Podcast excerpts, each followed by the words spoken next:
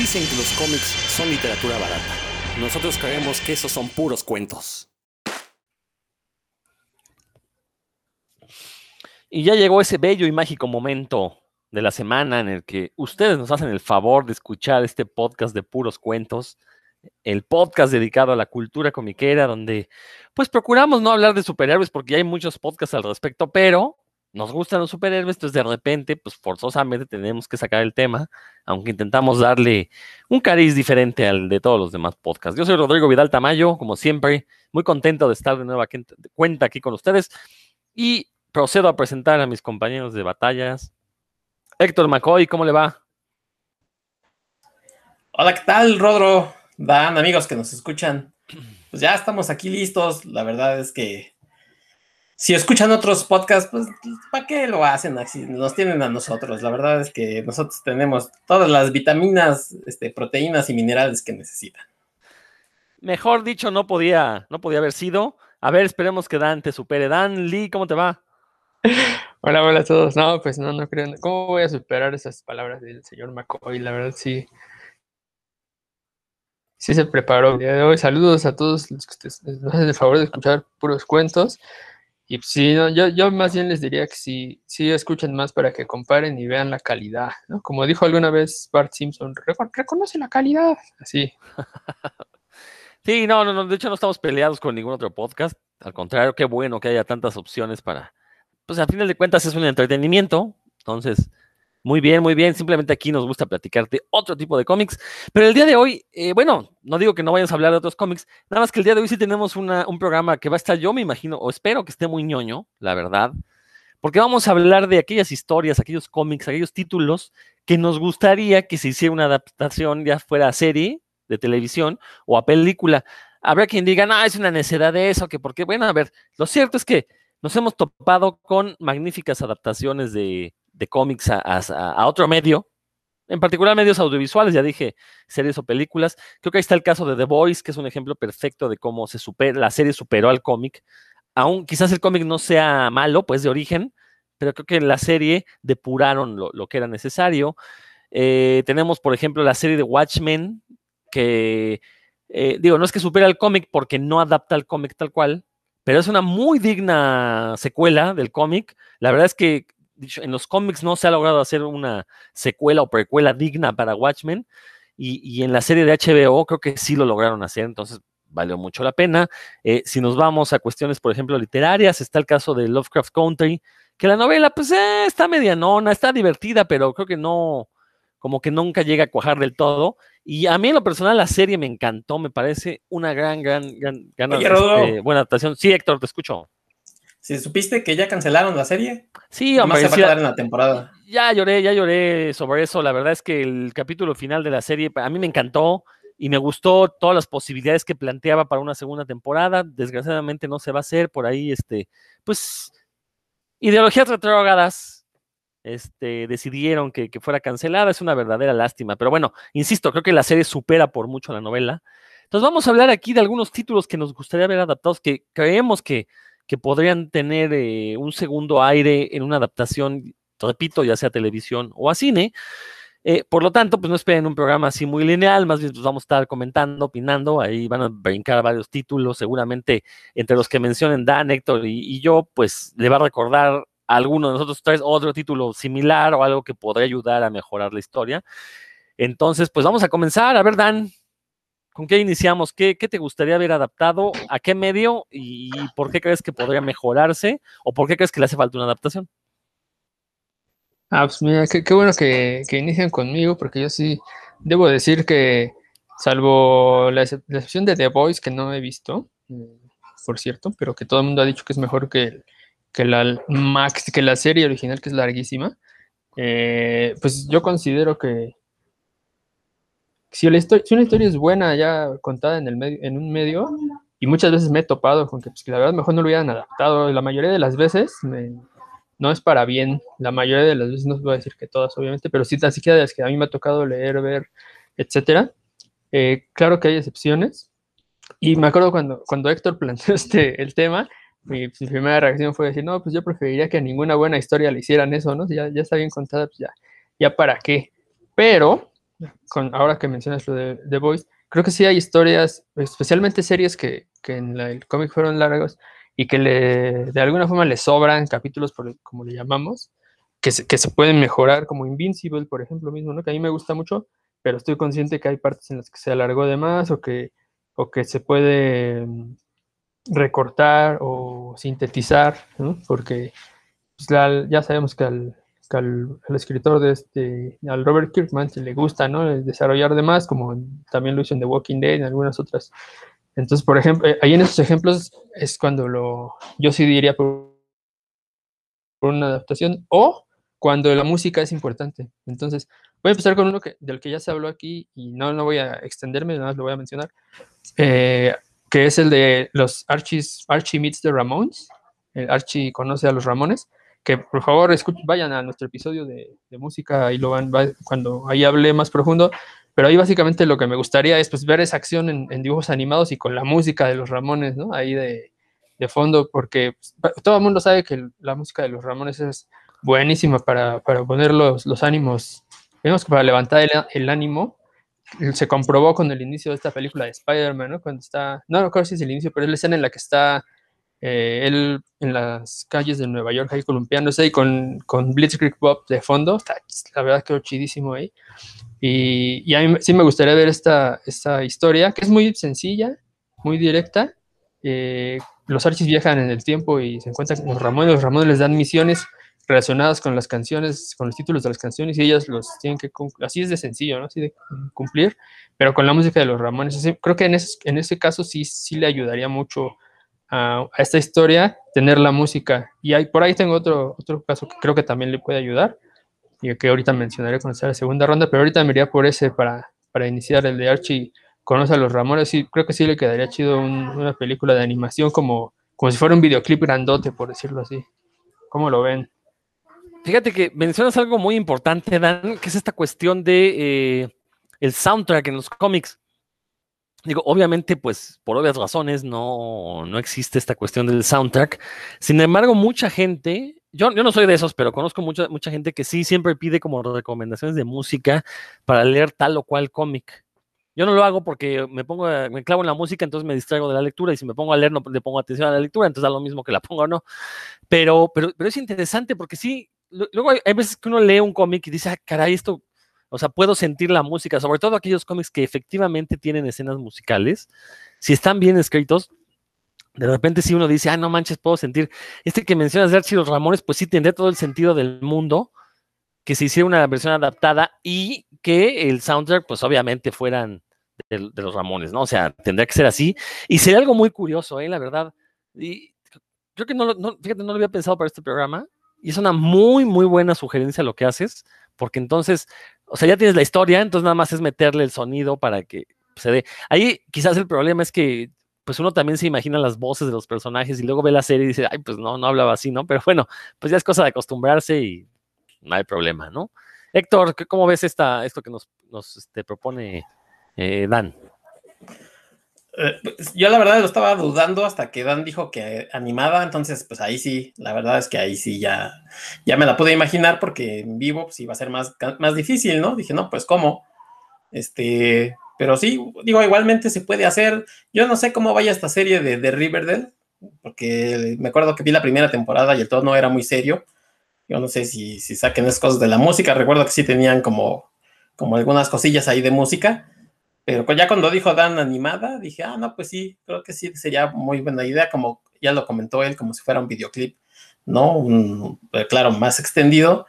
Y sobre todo, a lo mejor con esta estética que hicieron para el, este, el del Spider-Verse, ¿no? Into the Spider-Verse. Entonces, ahí sería muy chida, muy psicodélica, que no tuvieras que meter nada este, para oír a los Ramones.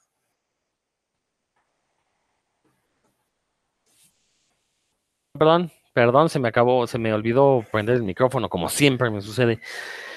Eh, pues bueno, ahí ahí tenemos una buena propuesta de Dan, que creo que nada más se puede aplicar a este cómic de los Ramones, que obviamente tiene que ver con la música, se puede aplicar a otro tipo de cómics. Me viene a la mente, por ejemplo, Punk Rock Jesus, eh, que también quizás la música no es tan importante, pero el hecho de que pues, llame punk rock ya quiere decir que debe tener un soundtrack coquetón y aparte el personaje sí tiene una banda, entonces también podría ahí utilizarse. Pero bueno, no, esa no era de las propuestas que yo quería hacer para transferir a otro medio, ahora que lo pienso quedaría muy bien. Pero a ver, Héctor, ¿tú con qué nos vas a comentar? Bueno, yo cuando, cuando les propuse esta idea también era un poco como para que la gente conociera otras, otras propuestas en cómic, porque a veces, como ya lo platicamos hace ocho días en el programa de Jeff Lemire, eh, era, un, era un autor poco conocido, ¿no? Sweet Tooth era un cómic, creo yo, poco conocido, más que entre la ñoñiza. Entonces la gente, la verdad es que es una serie que creo que le gustó a la gente más allá de, del cómic, y por eso este, dije, bueno, pues que otras historias necesitan, bueno, no tanto necesitan, pero sí merecerían que, la gente los conociera, el gran público, ¿no? Y a través quizás de una película, una serie. Una de ellas, que, a mí me gustaría que, se hiciera película, no sé, a lo mejor ahorita Rodro me dice, no, ya hay muchas, ¿no? Este, porque pues él le sabe más al cine, pero no sé si ya han leído esta historia de Laika, de Nick Abadassis. Eh, es una historia que, por ejemplo, en los últimos años se han hecho inclusive miniseries y series sobre como el, heroísmo en, los proyectos espaciales, ¿no? En los 60 todo, todo ello este, rodeado de como de glamour, de que por fin van, vamos a ir a la luna y en fin. Hay una serie por ahí en Netflix que vi sobre Marte, ¿no? Este, que estaba rodeado sobre la colonización de Marte, cómo se podría hacer, era una especie de, eh, digamos, serie con, con documental de cómo se podría lograr llegar a Marte, en fin. Entonces, esta, esta historia de Laika me parece que le podría llegar a la gente y ver que no todo es como, como miel sobre hojuelas, como dicen, que no todo ha sido bonito, que han utilizado animales. Por ahí me enteré que hay una serie, creo que se llama, o un documental que se llama Space Dogs sobre, sobre el tema, pero esta, esta eh, novela gráfica, la verdad es que sí merecería que la gente lo conociera y pues la única forma que creo que que a lo mejor la gente lo podría hacer es a través de una película, ¿no? La verdad es que sí, si ustedes la han leído, es una serie, pues no podría decir que es bonita porque es hasta triste. La verdad es que habla mucho sobre este proyecto em, soviético en aquel entonces, eh, sobre pues, las pruebas que tenían que hacer con animales, porque tenemos que de buenas a primeras aventaran ahí a una persona para, para los cohetes. Y en 1900, en los 50, 1900, finales de los 50, 56, 57, por ahí, pues se hizo esta prueba con esta perrita laica, que era una perrita callejera, y yo creo que quedaría muy bien como una película. Totalmente de acuerdo, Héctor. Este, bueno, yo, antes de, de, continuar, yo mencioné hace uno o dos programas, no recuerdo, que eh, había como esta moda de adaptar los cómics a animación. Yo sospecho que es un prejuicio ahí de, ah, pues si los cómics son dibujados, pues es obvio que hay que adaptarlos a animación porque también es dibujada. Pero no, yo, este tipo de historias que están mencionando, yo preferiría verlas en acción viva. porque en serio, eso, eso te da la sensación de realidad, o sea, como que es más inmersiva, porque mi problema con la animación es ese, que lo estás viendo y pues son dibujitos, son caricaturas, todo, ah, por ahí me corrige Dan, que lo mencioné en Cinefagia, discúlpeme, pensé que había sido en este, ya, lo malo de, de, participar en dos podcasts en el mismo canal, es que luego los confundo, pero bueno, escuchen el podcast de Revista Cinefagia en este mismo canal donde están escuchando por los cuentos. Y hace uno o dos programas justamente mencionaba que a mí no me gusta eso. Y es por esto que estoy comentando. Cuando veo eh, una obra animada, que es algo similar a lo que me pasa con, el cómic de superhéroes, eh, usualmente yo pues no logro eh, sumergirme creerme que, realmente estoy viendo algo real, ¿no? Como, como decía el eslogan de Superman, de la película original de Superman, creerás que un hombre puede volar. Pues si lo veo en dibujos, no me lo creo, porque sé que estoy viendo una obra de fantasía. En cambio, si lo veo en acción viva, entonces sí, mi imaginación me permite sumergirme, adentrarme en la película y, me lo creo, ¿no? Entonces, una, una, película como esta de Laika, sobre todo ahorita que tenemos como un mini boom de, productos que tienen que ver con la carrera espacial, con el viaje espacial, eh, digo, está esta serie de, Apple TV eh, First Man, se llama que donde, es una ucronía donde los primeros que llegaron a la luna fueron los soviéticos, ¿no? está un poco lenta la serie, pero está interesante. Tenemos la película, eh, salió una película rusa basada en Yuri Gagarin, eh, salió hace un par de años una película basada en Neil Armstrong, este, con este Ryan Gosling como Neil Armstrong, un poco aburrida la película. Bueno, hay un minimum. Estaría perfecto de veras hacerle un homenaje a estos perritos, a, est- a estos, que no nada más fueron sí. perros, ¿no? También hubo gatos, hubo chimpancés que también se lanzaron al espacio, y ahí siguen, ahí siguen sus, sus, sus cadáveres momificados en el... No, no, Laika sí, sí cayó, creo, ¿no? La nave. Creo que sí. Pe- pero Sí. muy- hay, hay otros animales que siguen ahí orbitando la Tierra porque no se pudieron recuperar. Eh, entonces, de alguna manera, digo, como bien dijiste, Héctor, es una historia muy triste. Creo que en ningún momento o sea, eh, la historia está enfocada como al triunfo de la humanidad, sino más bien a precisamente esta cuestión ética de experimentar con animales, que desgraciadamente es un mal necesario, ¿no? O sea, no, no hay de otra forma. Sí, claro. Eh, y, y la verdad es que esta historia de Laika es. Yo siento que se quedó un poco corto el cómic. Entonces, una adaptación le vendría muy bien para reforzar quizás algunos de los elementos, para hacerla todavía más entrañable, ¿no? Muy buena recomendación, Héctor. No sé si quieras rebatirme algo. No, de hecho, te acordarás que hace unas semanas, meses, eh, hubo un, pequeño corto sobre un conejito, ¿no? Que todo el mundo comentó sobre el maquillaje y entonces, bueno, pues, este, que bueno, que sabemos que también eso es, es necesario. La, la medicina también utiliza animales y pues ni modo, ¿no? Para experimentar. Entonces, eh, yo pensé inmediatamente en esta, en esta novela gráfica, que tiene razón, sí, quizás se queda un poco corta. No sé si sea como el el estilo del, del creador del cómic a lo mejor no le dio para más, pero la verdad es que sí, si no lo han leído, pues no crean, como dice Rodo, que vaya a ser una historia así sobre, sobre el triunfo y que la gente la, la, la quería mucho y pues ni modo, ¿no? La verdad es que sí es una historia, por ahí se, te escapa una lagrimilla. Sí, cu- cu- cuando digo que se queda corta, sí siento que le faltaron páginas. O sea, debería ser una historia un poquito más larga, desarrollar mejor algunas situaciones. A eso me refiero. Eh, la- la- el cómic vale mucho la pena. Y si mal no estoy, eh, se puede conseguir en México, ¿no, Héctor? Creo que sí. Sí, este, sí se, llegó sí. A, se llegó a publicar traducido y, y llegó a distribuirse en México, entonces con un poco de suerte, creo que yo la conseguí de, en un remate incluso, entonces bueno, este, me salió bastante, bastante barata y pues, la leí con muchas ganas. Dan, algo que quieras comentar. Pues fíjense que, que yo no he leído esta, esta obra, pero me recordó mucho una obra de teatro que fui a ver con, con mis hijos en 2019 en el Centro Cultural España. Y hacen los, en verano hacen varias semanas de actividades gratuitas para culturales, para, para niños. Les recomiendo que si algún día volvemos al, al, mundo eh, post pandemia sería y, el Centro Cultural España si existe, vayan, se den una vuelta por ahí, porque sí, es- es- están bien chidos, mis hijos se la pasan súper bien ahí. Que era de eso, era el, protagonista era un niño que pues, tenía muchos problemas en su casa, pero su amiga era Laika, era un perrito callejero efectivamente, pero pues el niño se escapaba de su casa para jugar con, con Laika. Y este, y pues, y es testigo de cuando la recogen para, cuando se la llevan, ¿no? Y entonces, como es su amiga, pues va, rastrea dónde está y, y se cuela ahí como, como pequeño ninja ruso, se, se cuela a donde, donde, obviamente es una ficción, ¿no? Pero bueno, donde tienen a, a Laika que le están entrenando para, bueno, condicionando, ¿no? Para, para la, lanzarla.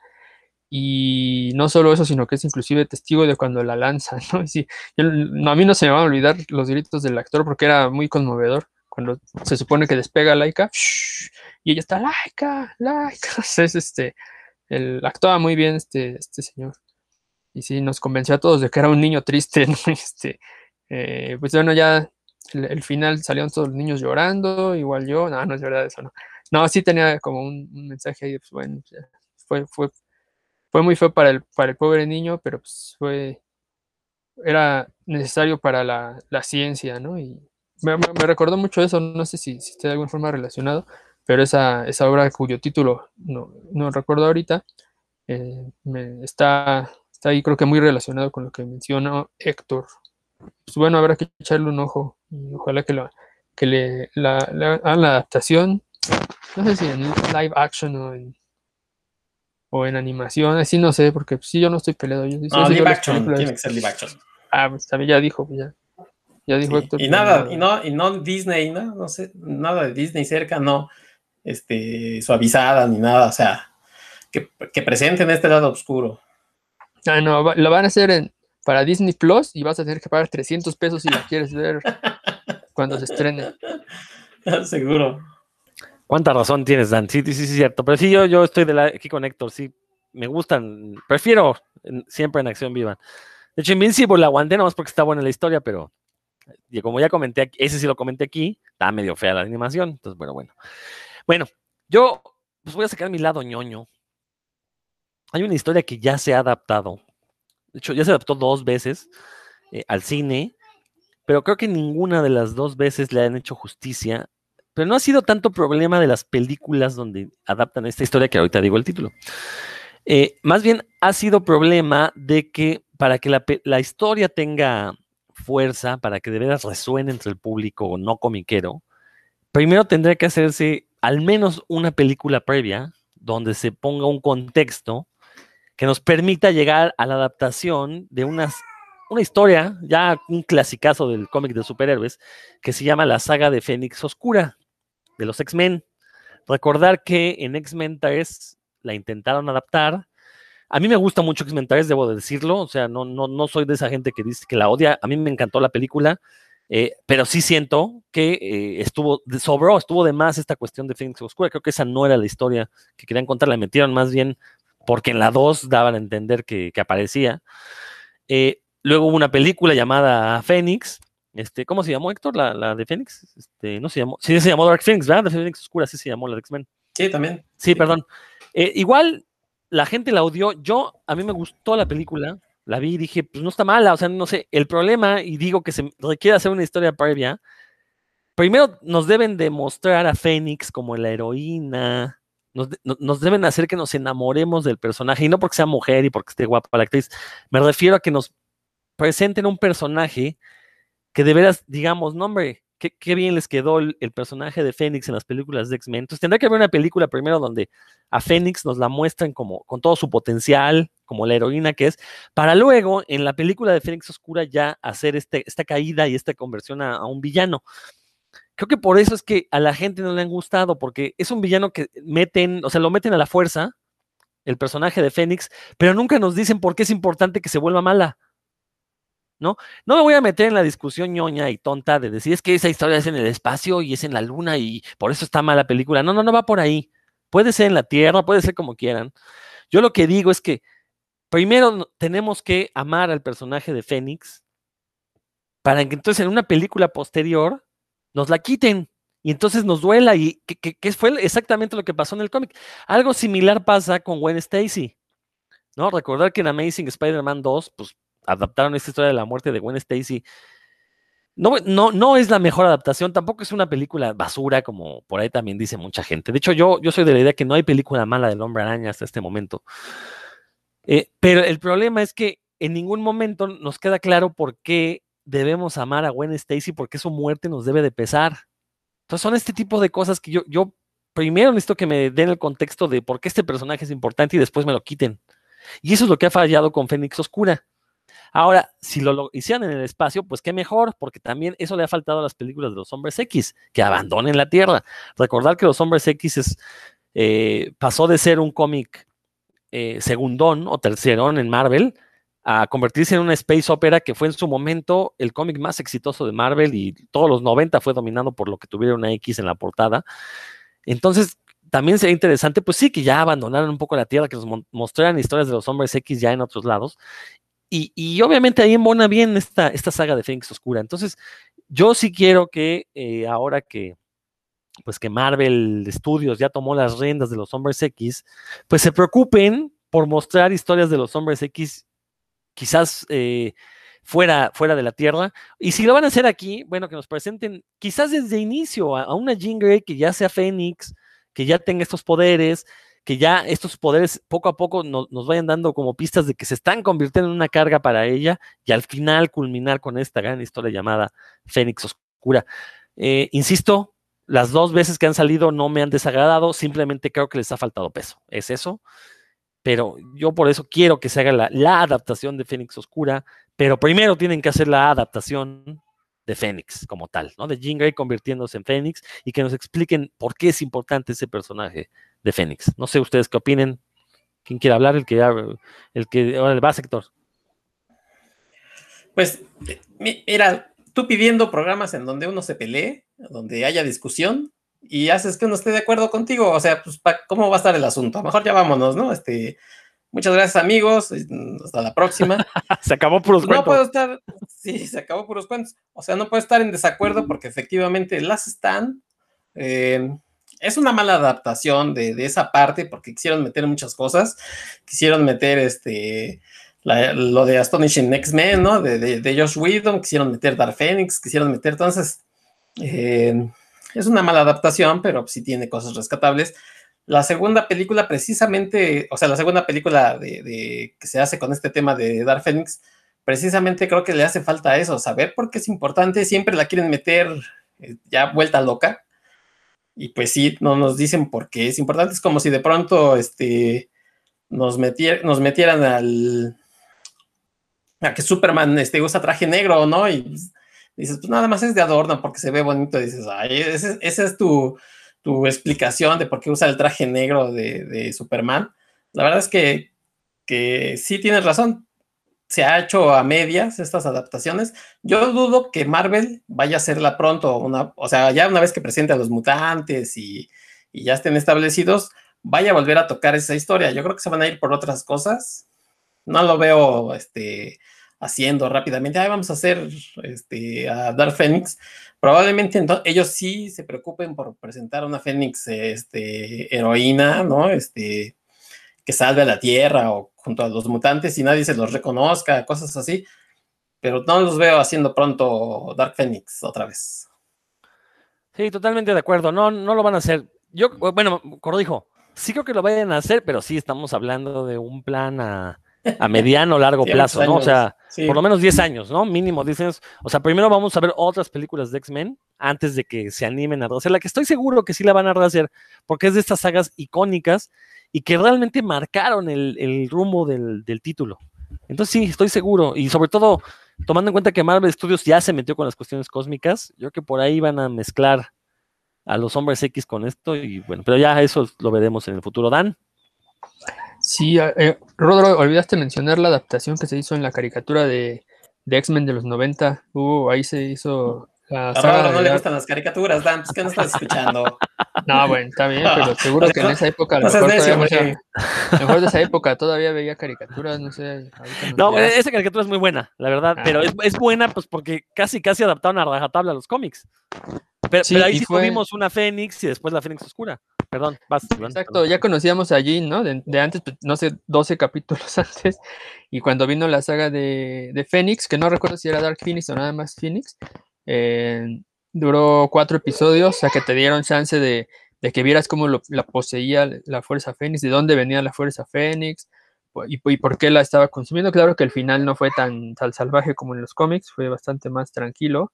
Pero bueno, está esa adaptación, por si alguien quiere quiere echarle un ojito a cómo la dejaron en su momento. No, yo creo que no es así a súper, pero sí está, estuvo bien, estuvo bien así, digamos, en, en términos muy llanos. Y creo que Rodro, qué malo que ya no, eh, que ya no vive Ismael Rodríguez, porque él sí era capaz de hacer en una película que un personaje te, te interesara y cuando muriera estuvieras ahí soltando las de San Pedro, como cuando murió el camellito. O sea que en, en- ¿cuántos? En, en esa película lo presentaron y a Esa se punto de murió. morir, y cuando se murió, bueno, pues hable más alguien, ¿no? Toda la razón, Dan. Sí, esos sí eran guionistas, no como los de ahora. Eh, aparte, era una sola persona haciendo el guion de la película, no como ahora que son cuatro o cinco y terminan entregando unos borders. Oye, pues, ¿qué pasó ahí, no? Pero bueno, entonces, esa es mi primera propuesta. O sea, yo sé que ya se ha adaptado, simplemente lo estoy explicando por qué esas adaptaciones no han resonado entre la fanchiquillada como debieran, ¿no? Dan, a ver, ¿qué más nos propones? Ah, pues mira, antes de, mi propuesta, tengo un par de comentarios. Mencionaste lo del soundtrack. El, ya habías otro cómic del que ya hablé aquí, que fue el, el Django Zorro, escrito por Tarantino. Y ah, se me pasó el.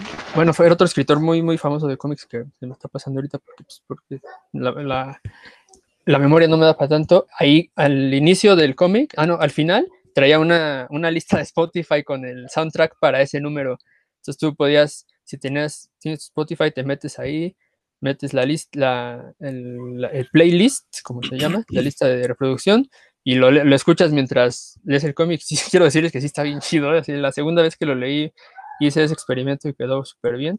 Y en México tenemos a un autor que se llama Héctor Germán Santarriaga, HG Santarriaga, que también siempre propone a lo largo de sus novelas gráficas, que regularmente son cortas, un soundtrack, ¿no? Que de repente al inicio de una página tiene un asterisco y dice, le pone ahí, por ejemplo, Black Bears de los Beatles. Recuerdo mucho de una de sus novelas, ¿no? Eh, que tiene, lo propone porque la letra por lo general tiene que, ver con lo que está sucediendo o a veces por, por mera atmósfera. Entonces, pues es una idea que habrá quien le guste, habrá quien no. A mí en lo particular hay, unas rolas de las que selecciona que digo esto, que, tiene que ver con lo que está pasando, pero otras que sí están muy bien, muy bien puestas ahí. Y pues bueno, es, es alguien que, que, tiene al menos esta idea. Yo creo que en cómic digital este, hay, hay, alguna forma de hacerlo. Proponiendo una, una, lista de playlists, ¿no? Para no pagar, este, para no pagar derechos por las canciones, ¿no? pones ahí tu playlist y ya estuvo. apenas Ricardo Guzmán Wolfer, que es un autor de ficción eh, mexicano, acaba de sacar un libro digital que se llama Las cabareteras del espacio exterior, algo así. Ah, no, el, el Cepu y el Milanesas contra los cabareteras, que es una novela de puro relajo. Eh, y, y, propone un soundtrack con canciones de la Santanera y rock setentero. Está bien chido, échenle, échenle un ojo si tienen chance. Ah, bueno, eso es como que es para que vean que sí, sí hay, hay propuestas al respecto. Y sobre una, una historia que está en cómic y que a mí me, creo que le quedaría muy bien una adaptación. Es una que encontré apenas este año, que el título es Forever en, en, inglés, que es como la, la, leí, pero ya investigando está publicado originalmente en italiano y se llama Per Sempre, de Asia Petricelli, y que es la escritora, es una guionista y escritora de cómics, y Sergio Riccardi, un dibujante italianos ambos. Se publicó en 2020 en, tanto en italiano como en inglés. En Europe Comics está en inglés, que es la que no es fácil de conseguir. Y esa, la, que, lo que me atrajo, bueno, les voy a contar levemente la historia. La historia la protagonista es Viola, una chica de 16 años que tiene talento para el dibujo y para escribir. De hecho, en el cómic aparecen fragmentos de, diario, ¿no? Que, que ella escribe y, e ilustra. Está, es un, una herramienta bastante útil y padre dentro del texto, que a, esa edad es una, como le, dicen los mismos, una historia de coming of age, ¿no? De descubrimientos al crecer. Eh, va, a tener este verano que le va a cambiar la vida, se va, su familia va, por primera vez van a ir de vacaciones a un, a un lugar de descanso en la playa. Siempre se habían ido a una granja y es la primera vez que van a ir a este lugar en la playa, donde sus amigas y amigos suelen pasar el, el verano. Entonces ella está felicísimo porque va a estar dos semanas ahí con sus amigos en la playa. Esto sucede en los 90. Este, hay varias razones por me gustaría verlo adaptado. Primero, porque la, los escenarios que, plantea o que, dibuja eh, Ricardi, pues creo que verlos en una película así, la costa italiana y eh, la ambientación de los 90 me llama la atención, pero también por, el, por la música. Hay para esta chica, pues con esa edad, la música es muy importante, ¿no? Le ayuda como a relacionarse con sus compañeros y, de alguna forma relacionarse con el mundo. Entonces aparece em, de repente letras de canciones, de, por ejemplo, aparece Vasco Rossi, que yo no lo conocía hasta que empecé a leer este, esta novela gráfica y ya le, al ver las letras dije, ah, vamos a ver qué, qué tal está, ¿no? Y pues es, pop, pop noventero, ¿no? De italiano. Otro, otra banda italiana que se llama 838, otra que se llama Oro, pues yo no los conocía y al escucharlos, pues es una música que sí suena a los 90, ¿no? Tal cual como baladas pop de los 90, pero también aparece música que sí conocía como Blur, este, esta canción noventerísima de Wickfield, Saturday Night, que no podía faltar en las fiestas, la cantaría aquí con mucho gusto, pero mi voz es horrible. Eh, Basket Case de Green Day, ¿no? Que también Lemon Tree, esas canciones que eran muy populares, que ah, me enteré ahorita, ¿no? Al leer esta novela, que también eran populares en Italia y que para esta chica pues, le ayudaban a socializar, siempre había una reunión en la, como una fiesta con música y todo para los jóvenes en la, en la noche ahí en ese lugar.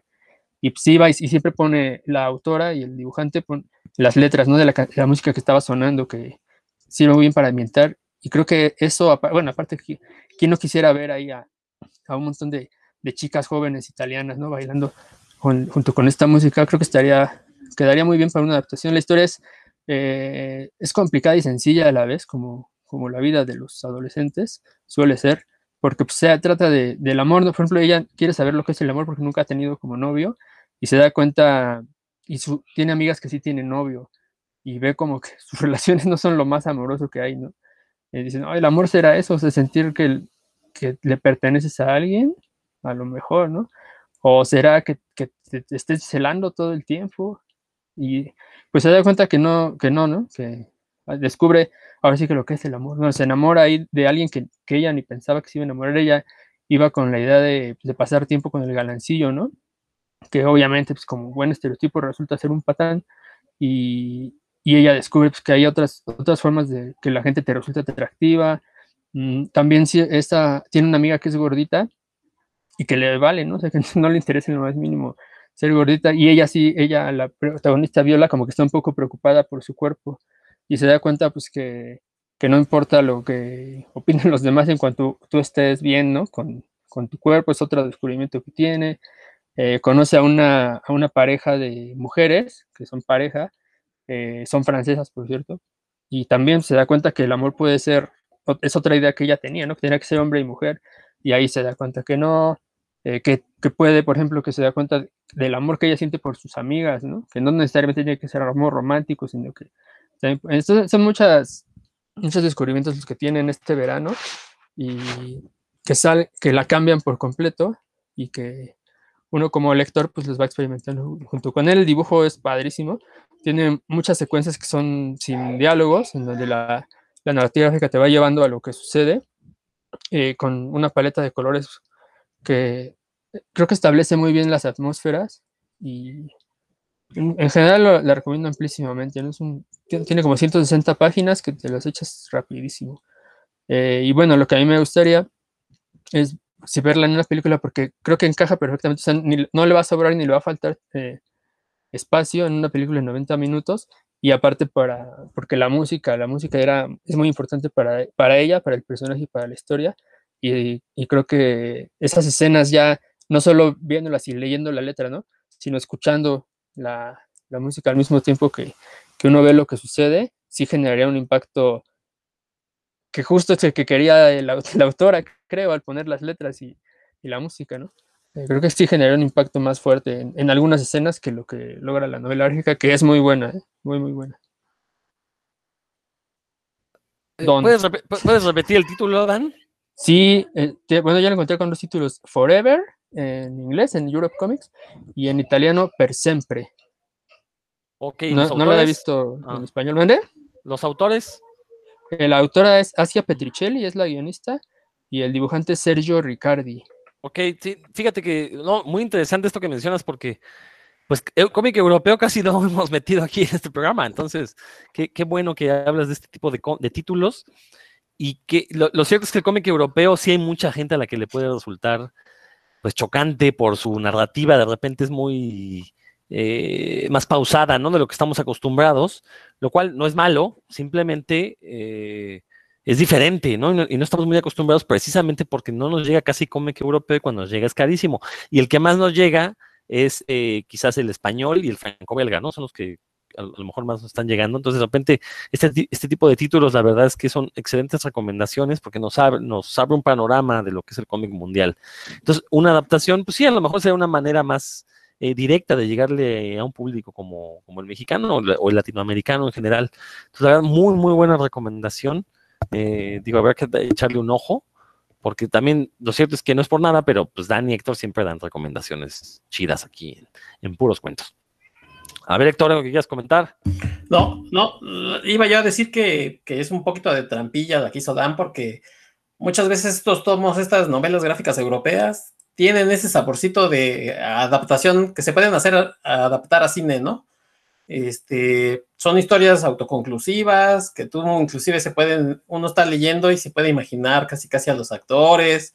Entonces, eh, o sea, está muy bien, qué bueno que, que, hizo Dan estas recomendaciones, inclusive este programa sirve un poco también como de recomendación, obviamente, y pues a buscarla, pero sí es como un poquillo de trampilla porque muchas veces los, los tomos europeos son como casi casi storyboards, me está poniendo caras Dan, ya me hizo una de las que acostumbran ahí los de la MONU, pero pues no me importa, o sea, es, es la verdad. está bien, está bien, Héctor. Pues a ver, eh, síguele, síguele tú. Ah, bueno, va. Eh, mi otra recomendación, eh, para mí sería una miniserie de unos 6, 8 números sobre un, un cómic que se hizo en el 2004-2005 que se llama Ultra de los hermanos eh, Luna, los Luna Brothers, que va sobre una chica que se llama Pearl Penalosa, es, eh, es latina, pero pues ya saben que, en, inglés pues, la ñ no suena, entonces Penalosa, no Peñalosa. Y Ultra es una chica con poderes que está en una agencia, por así decirlo. Esta agencia maneja puras eh, heroínas, puras chicas con poderes, a donde las mandan a, diferentes este, misiones. Pero ese no es el punto del cómic, sino el punto del cómic es ver la, la relación o un, poco, la vida de esta, chica y, por ahí algunas de sus amigas, de la dificultad de relacionarse con gente diferente. Ella está, viene, viene de una decepción amorosa y quiere enamorarse, quiere tener una relación normal, entonces empieza a salir con un, con un chico. Y la serie son, les digo, son ocho números, no sé si ustedes conozcan a los Luna Brothers, que ya no trabajan juntos, pero tienen um, por ahí otros títulos, Girls, este, The Sword, y son, son historias que la verdad no son aburridas, son interesantes. Este, este trabajo de, creo que es de, el dibujo de, creo que es de Jonathan, es un dibujo medio raro, hasta, hasta medio feillo, muy sencillo, pero la verdad es que eh, narra muy bien la historia. Y yo la quise traer aquí porque creo que hay muchas historias ya sobre superhéroes, o sea, superhéroes hombres y estas historias de, heroísmo, ¿no? O sea, Invincible, está The Boys o, cualquier cantidad que yo les pueda decir. Y sí necesitamos como una serie o una historia de mujeres. Y precisamente aquí no es que sea el lado heroico, sino el lado normal de una, de una chica con poderes.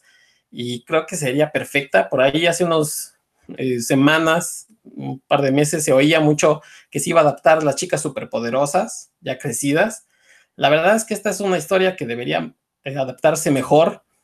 Por ahí creo que hubo un intento de hacer la adaptación, pero yo creo que debería devolverse a, a, ver si se puede adaptar, porque la verdad es que sí merece mucho la pena. Les digo, son ocho números que se leen de volada. Y yo creo que una miniserie de, de este tipo pues nos daría primero que dejáramos ya a los hombres un poquito de lado, también como ese estilo nada más de, de, de golpes, sino aquí es un tipo de, de, historia mucho más interesante porque es mucho más personal. Eh, el, el cómic tiene tintes por ahí hasta de...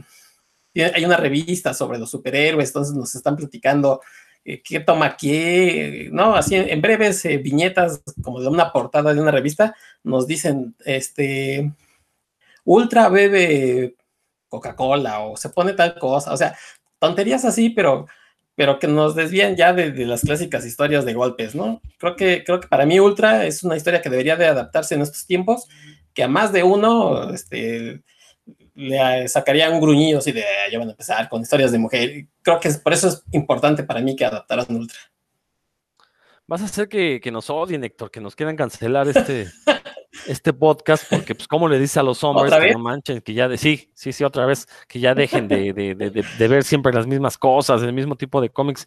Pero sí tienes toda la razón, estos, estos cómics de los hermanos Luna, yo que yo la verdad debo de admitir, no he leído, pero sé, pues conozco su, la fama que, que alcanzaron, sobre todo con Girls. Eh, y, que la verdad son historias que sí tengo muchas ganas de leer, pero pues no, no, no me da la vida, ¿no? Para todo eso. Y, por ejemplo, en esos casos, una adaptación a serie, por ejemplo, me caería de perlas, porque pues no es lo mismo sentarme, ver 10 capítulos, que, por ejemplo, que un cómic que sí requiere, a lo mejor puedo, me, puede llevar menos tiempo, pero yo mi problema es que eh, necesito tener el tiempo para poder sentarme a leerlo, ¿no? No nada más así. Y luego, sobre todo, no sé si ya lo había comentado yo en este programa, pero yo tengo la mala maña de solo puedo leer cuando estoy en movimiento de transporte. Entonces, pues, este, en mi casa me cuesta mucho trabajo, o sea, me distraigo demasiado, entonces, por eso es que no, no le he entrado a estos cómics de los hermanos Luna, que, la verdad es que es un pendiente. Por ahí debo de tener alguno que compré en San Diego, compré una versión íntegra, no me acuerdo si fue Ultra o The Sword, no sé, no sé, no sé, no sé, pero por ahí tengo uno, entonces sé que en algún momento lo voy a leer, ¿no? Pero bueno, ya es este. Dan, no sé si quieres comentar algo de este título. No, pues no lo conozco, la verdad. No es la primera vez que, lo, que escucho una recomendación. pero sí la primera vez que lo escucho en puros cuentos, así que iré de inmediato a, a leer. Si algún otro de, de- A tu sitio de descarga, dilo, dilo, dilo. No, no, para nada, voy a, voy a tratar de, con- de pagar por él. Eh, si está en, en algún lugar que se llame Este Graphite, cómic lo editó originalmente Image, entonces, Sí, ya no. sí, no. ya- sitio no va a estar en Graphite. ¿para qué te haces? No, pues es que en Graphite está en Dark Horse, ahí sí puedo leer. sí. ¿Qué ibas a decir, Héctor? Ah, sí, te preguntaba otra cosa. Que si, ah, ¿cuál- ¿Algún otro título de los Luna Brothers que, que recomiendes? Bueno, ya dijo Rodro, está The Sword y está Girls. Ellos, esos títulos lo hicieron juntos, está por ahí algún otro más, pero después se separaron, hubo problemas, tuvieron problemas los hermanos, por ahí creo que se, se filtró, alguno de ellos eh, declaró que había como, como una, una, una cosa de presión psicológica, ¿no? De, de violencia psicológica de uno sobre el otro, así para sacar las cosas y decidieron que mejor que cada quien se separaban.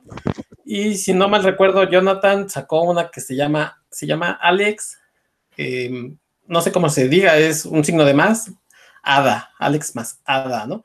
Es una historia de ciencia ficción muy interesante eh, que, que también recomiendo mucho.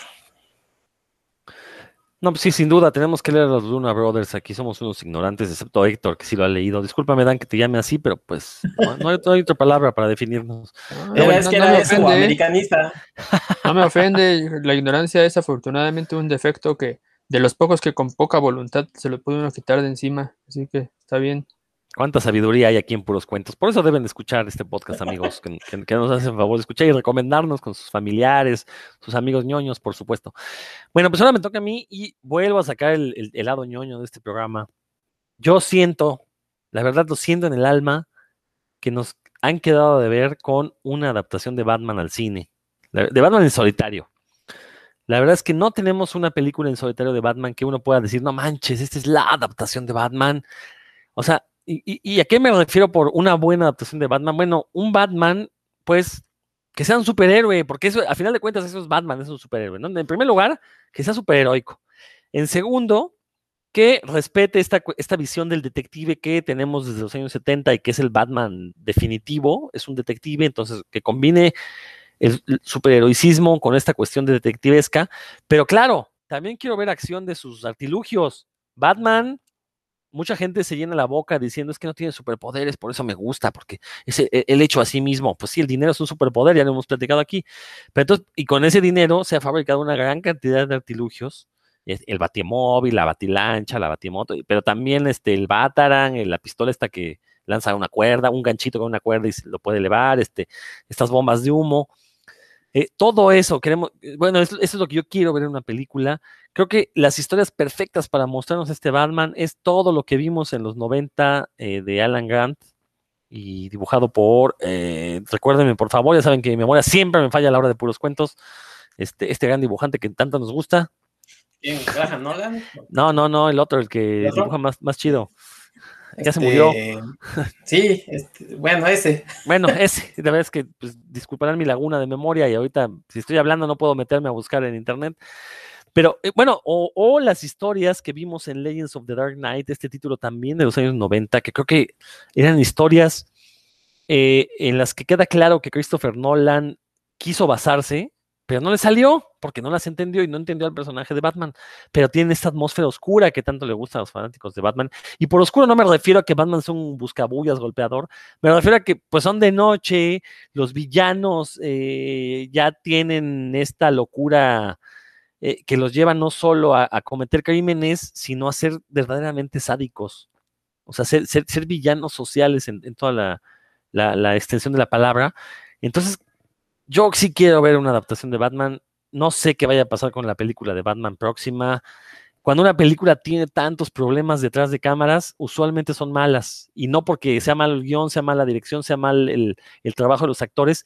Simplemente cuando los ejecutivos se meten tanto en una película y no dejan a los creativos trabajar, ya lo hemos visto con infinidad de películas que pudieron haber sido grandiosas y no lo fueron, como la última de los Cuatro Fantásticos, que hay culpo totalmente al estudio. Y, y creo que con, la de Batman, creo que vamos para allá, a pesar de que Matt Reeves, el director, no ha tenido una mala película. Si, si ven su filmografía, no tiene una mala película. Esperemos que The Batman no sea esta primera mala película y esperemos que ya tengamos una adaptación de, pues, de un Batman superheroico. Creo que eso es lo que le ha faltado a las películas de Batman, ¿no? No lo hemos visto como este superhéroe, ni Tim Burton logró hacerlo. Eh, Joel Schumacher, el problema es que se fue al otro extremo, que es eh, pues la cuestión camp, la cuestión irónica, que, que si bien, o sea, no es algo que me desagrade, después de lo de Tim Burton, creo que no era el, camino a seguir. Y bueno, ya creo que ya conocen mis opiniones sobre la trilogía de Nolan. Eh, son películas detestables. Curiosamente, la que menos le ha gustado al vulgo, que es la tercera, a mí es la única que digo, pues más o menos, porque es la única donde Batman resuelve un misterio. El problema es que lo en los primeros 10 minutos de la película, ¿no? Encuentra el collar de su mamá. En ya es, en todo el metraje de Nolan, es el único misterio que Batman resuelve, ¿no? De ahí en fuera, este, eh, y bueno, también es la que tiene como cierto, más, aspecto de superhéroe, incluso tiene escenas de día, ¿no? Lo cual para Nolan pues era inconcebible que tuviera escenas de Batman de día. Entonces yo sí quiero ver, me gustaría ver estas historias de los años 90 que, que, vimos en los cómics de Batman, eh, porque siento que, eh, digo, sí, fue el Batman que leí en mi juventud, a lo mejor por eso lo tengo tanto aprecio, pero creo que no me negarán que, por ejemplo, todo este título de Legends of the Dark Knight, la verdad es que vimos muy buenas historias ahí, eh, hacían que los villanos nos importaran, eh, realmente ponían en aprietos a Batman, eh, y sin embargo siempre Batman, bueno, buscaba la manera de salir, y no era esta cuestión de siempre tengo un plan, ¿no? Era simplemente Batman conocía con quién estaba peleando, y con base en eso es que encontraba la manera de derrotarlos. Entonces, es, es una adaptación de Batman basada en estas historias, la verdad es que yo ya podría decir que tendríamos la, mejor película de Batman. No sé qué opinen. Héctor.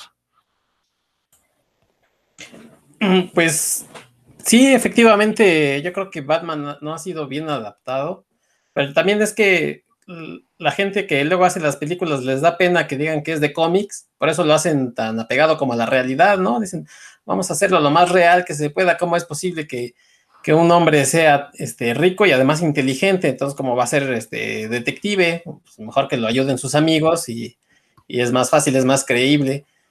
Desafortunadamente creo que, por ejemplo, el, Batman de Nolan permeó en muchas cosas este, y ha ido eh, un poco haciendo menos a, ese Batman detectivesco que, que, dices de los 70s, de los 80s, de parte de los 90s, de la serie animada, por este Batman más real, que inclusive llegamos a, al Batman de los videojuegos, que ya es como el Batman eh, que, va golpeando las cosas, inclusive la gente ahora, ahora se emociona con una escena de, Ben Affleck, que dicen es que esa es la escena donde le pega al malo y lo estrella, es la mejor escena de la película, ¿no? Y, o sea, prefieren ese Batman golpeador que a un Batman, efectivamente, pues que esté haciendo labores de detective, porque supongo que será para una película, pues hasta más aburrida.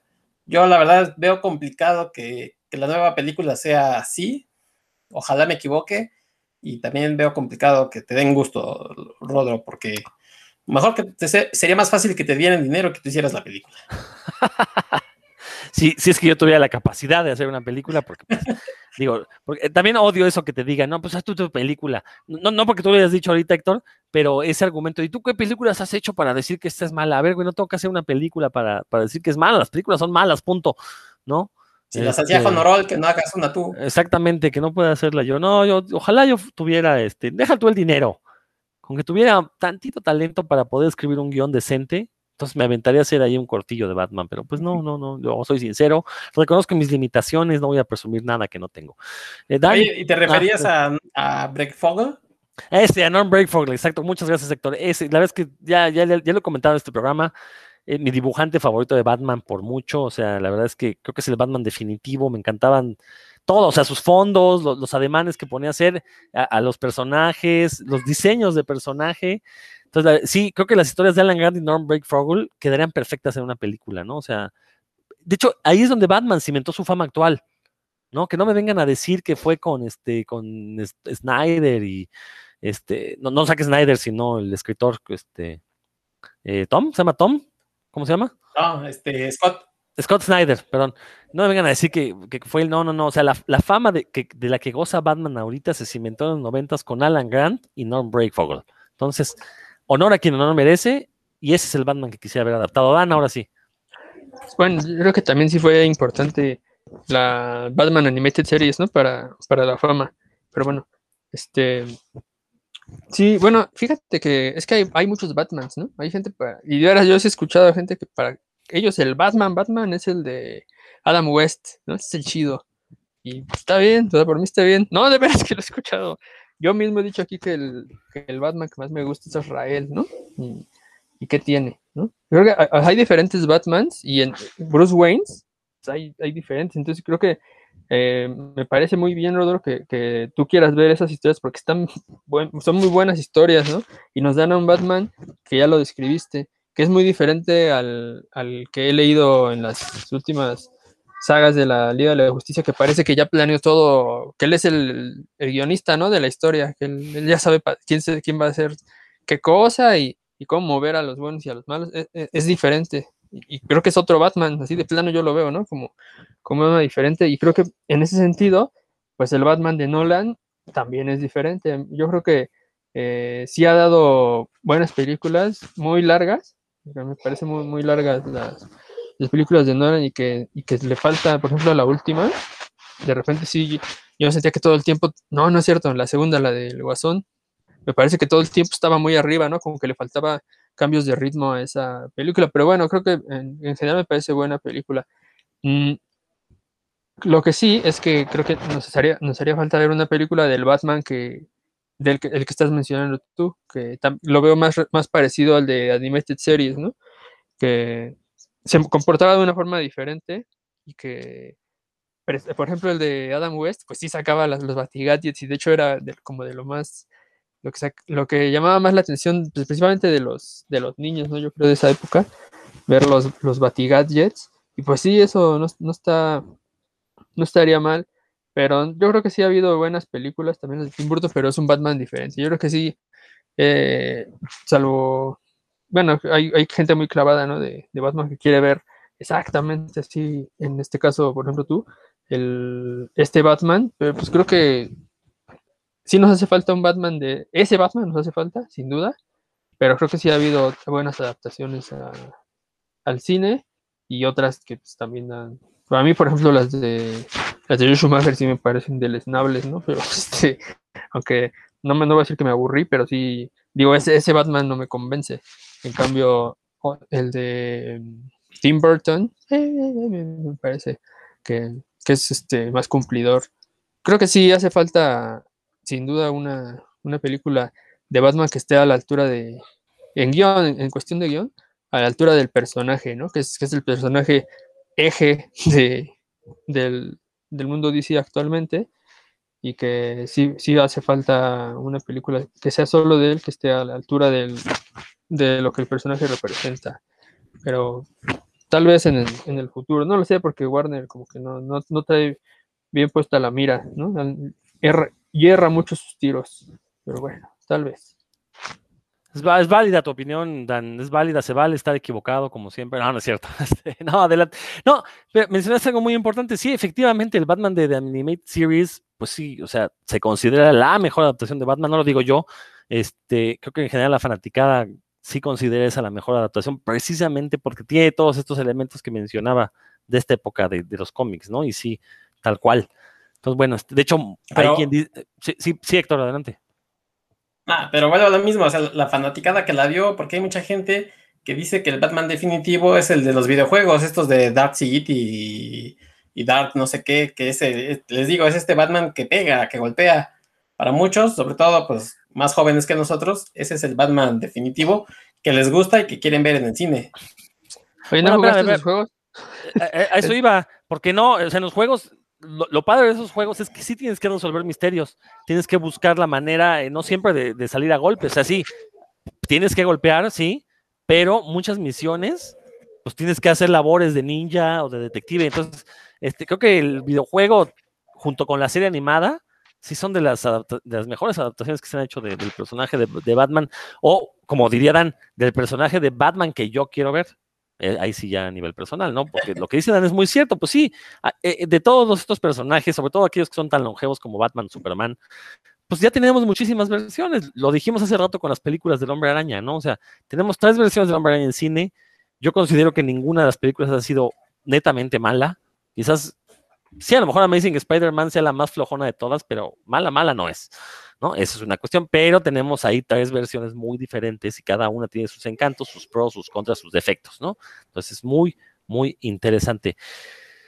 Este, podríamos continuar este programa ad nauseam, pero pues ya llevamos casi la hora. Entonces, este, mejor les, propongo que eh, le paremos aquí y en algún futuro regresemos con este tema, porque está muy sabroso, la verdad. Creo que no teníamos, teníamos rato que no ñoñábamos de esta manera y, nos enfrascábamos en discusiones tan profundas como cuál es el Batman que vale la pena.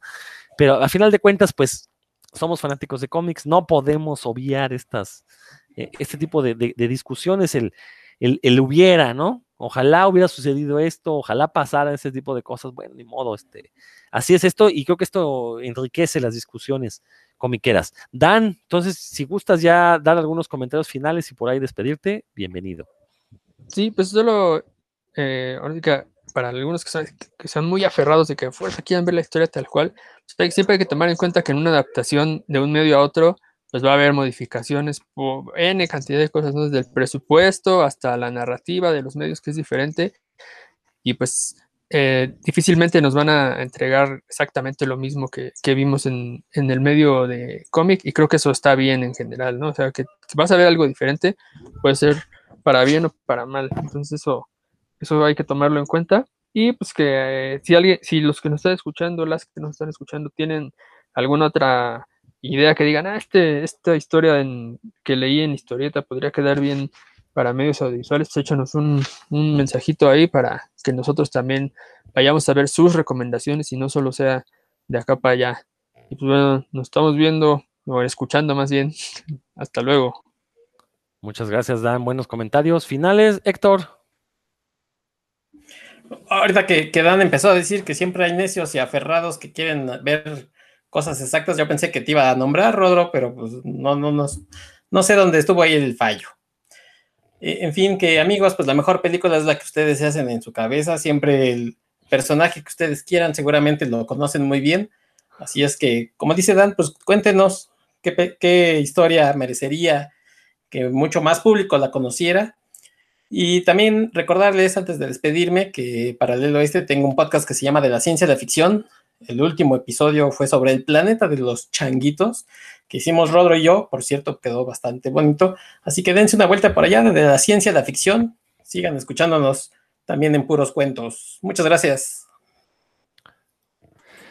Muchas gracias, Héctor. Y por supuesto, pues eh, los invitamos a que nos sigan aquí en este canal. Recuerden, si nos están escuchando de manera fortuita, están en el canal Revista Cinefagia en todos los sitios finos de podcast. Y aprovechen porque además de puros cuentos, en este mismo canal van a encontrar el podcast de revistacinefagia.com, donde un servidor con otro, eh, otro par de compañeros hablamos sobre cine. Eh, de la misma manera como hablamos de aquí de cómics, allá lo hacemos de cine. Eh, entonces los invito a que escuchen ambos podcasts. Muchísimas gracias por su atención. Yo soy Rodrigo Vidal Tamayo. Nos estamos escuchando próximamente.